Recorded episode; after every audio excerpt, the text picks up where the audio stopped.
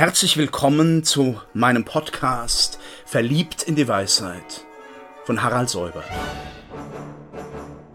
Sie hören heute einen Beitrag aus der Reihe Nachgedacht, eine kleine Geschichte des Denkens. In der Kunst und auch in der Philosophie sind Spätwerke, Altersstil etwas besonders Faszinierendes. Und ich will da kein allgemeines Qualitätskriterium daraus machen, aber Denker, die wirklich alt geworden sind, Platon über 80 Jahre alt, äh, und bis zuletzt auf dem Weg geblieben sind, neu aufgebrochen sind, auch in ihrem Spätwerk, ist natürlich besonders faszinierend. Da kommt eine Klarheit hinein, aber eben oftmals auch ein Aufbruch.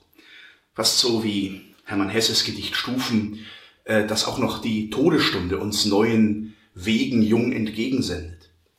Platon ist wirklich nochmal aufgebrochen in seinem Alterswerk er hat sich Fragen ausgesetzt, die er früher so nicht behandelt hat.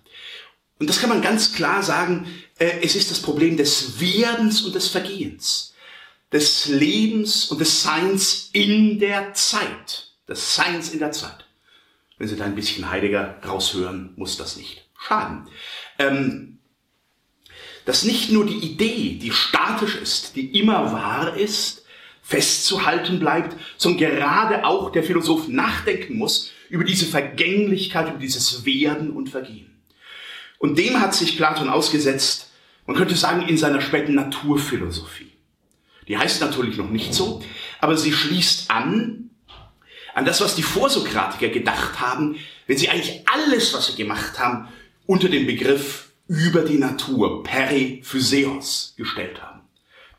Und das macht er zunächst in dem Dialog Philebos, wieder nach dem jungen Gesprächspartner, wo es darum geht, ein Leben zu entwickeln, den Entwurf eines Lebens, das aus Vernunft und Willen beziehungsweise Begierde gemischt ist. Eine Mischung, eine Makes Wenn wir jetzt so den früheren Platon nehmen, dann können wir sagen, es ist eigentlich nur Vernunftkonzeption. Nein, in Philebos kommt die natürliche Bedürftigkeit auch die Bedürfnisnatur des Menschen sehr stark mit ins Spiel, denn das Werden und Vergehen ist immer eine Verbindung von beiden, von Vernunft und von Begierde.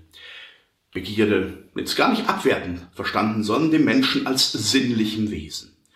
Und äh, das macht er dann so, dass er sagt, das gute Leben, und da kommen wir schon in diesen Begriff des möglichen Besten, das gute Leben ist eigentlich ein Leben, in denen sich Vernunft und diese Begierde Natur verbinden in der richtigen Weise.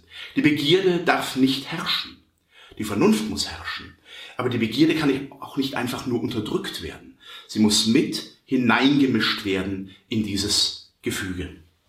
Und äh, daraus wird eigentlich eine Ethik, sagen könnte, die ist empirisch und die ist transzendent. Die verbindet beide Elemente. Äh, bis hinein in eine Güterlehre. Wenn Sie die Politeia gelesen haben, oder Teile der Politeia, dann haben Sie ja nur das eine Gute, Mia Idea, die Idea to Agathon. In den Philebos haben Sie jetzt die vielen Güter, die Agatha, die Güter, die in einer Hierarchie stehen.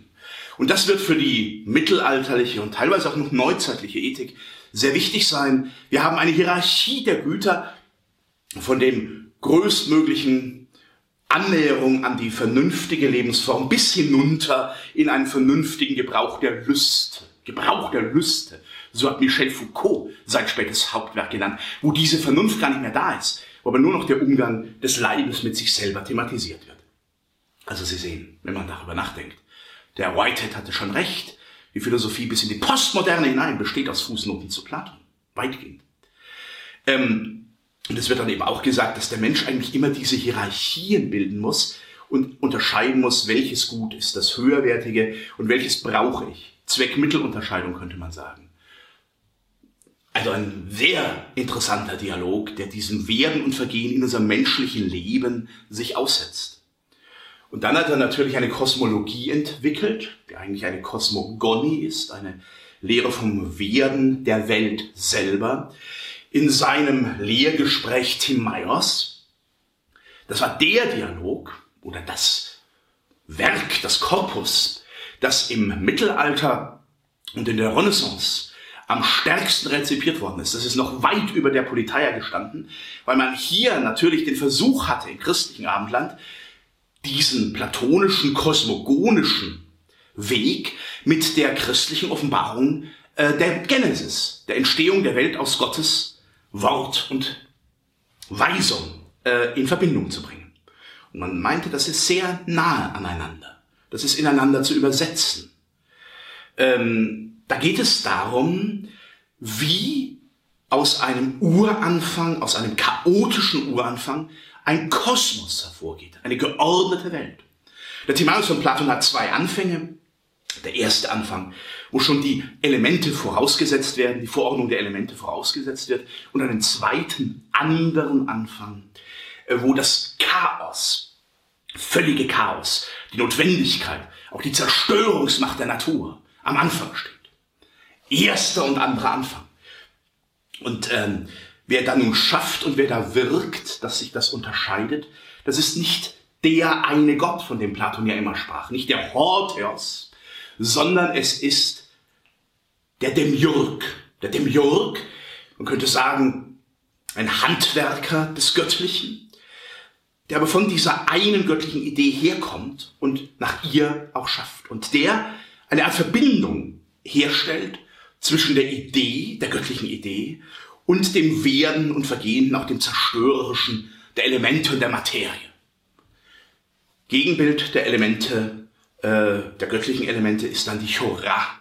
Man könnte sagen, der Raum oder auch das Chaos. Chora ist eigentlich ein bildhafter Begriff. Man hat es auch als Mutterschoß übersetzt, wie Materie, Mater, ja auch diese, diesen Mutterschoß bezeichnet. Und so wie man im Philebos äh, im menschlichen Leben eigentlich Sein und Werden, Sein und Vergehen in ein Verhältnis bringt, so im Timaios die göttliche Idee und die Materie.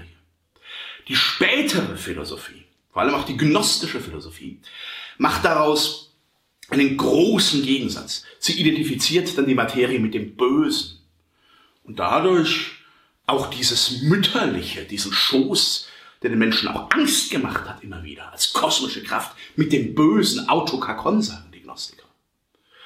Äh, Platon sieht das noch gar nicht. Platon sieht, das Göttliche muss sich selber hineinbegeben in das, was nicht göttliche Idee ist, sondern was eben Stoff ist und Materie ist. Also Platon ist selber überhaupt kein Gnostiker.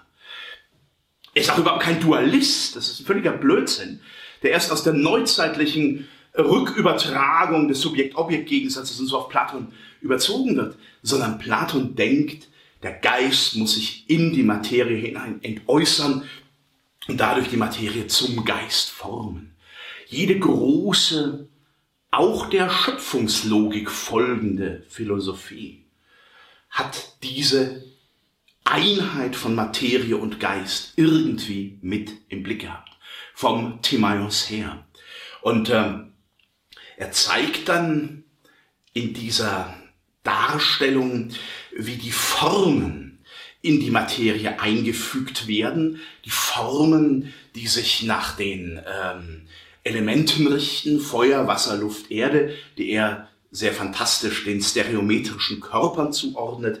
Äh, das äh, ist natürlich heute nicht äh, ohne weiteres so beobachtbar, aber diese Verbindung von Materie und Strukturen, dreidimensionalen Strukturen hat die Naturforschung immer wieder fasziniert. Äh, wie bildet denn eigentlich der göttliche Geist seine Ordnung in den Fluss der Materie ein? Wie strukturiert er das? Er macht Bindungen, er setzt Bande, damit das zusammenhält. Und da sehen Sie eine nicht reduktionistische Naturphilosophie eigentlich im Kern, so hat das auch Gernot Böhme in seinem Platonbuch sehr schön rekonstruiert. Und vor allem haben es so die großen Physiker des 20. Jahrhunderts, Karl Friedrich von Weizsäcker und Werner Heisenberg gesehen, die sich immer wieder mit dem Timaeus beschäftigt haben. Diese großen Physiker, die gesagt haben, ja, das sind vielleicht nicht unsere Modelle, aber es ist immer, es ist schon die Logik, wie wir bis in atomare Kristallstrukturen hinein die Materie denken können, fassen können. Also, es ist eine Art Bindekraft, die der göttliche Geist an diese Materie legt und wie er dann auch äh, eine Art Bündnis mit den Kräften der Natur eingeht. Da ist noch kein strenger Determinismus der Naturgesetze gedacht, wohl aber eine Bindung, eine Art Vertrag, den dieser göttliche Geist mit den Elementen eingeht, so dass sie den Menschen tragen und dass sie, wir könnten sagen, Bedingungen des Lebens schaffen, die ein Leben überhaupt möglich sind, möglich sein lässt. Fragen, die bis heute ähm, unsere kosmogonischen Experimente und Überlegungen bestimmen und prägen. Die Vorstellung auch im Hintergrund, die für die Antike durchaus sehr revolutionär ist. Dieser Kosmos ist das schönste endliche Kunstwerk. Ein Kunstwerk, das endlich ist, aber zugleich schön und vollkommen. Aber er ist endlich. Er hat einen Anfang und er wird untergehen.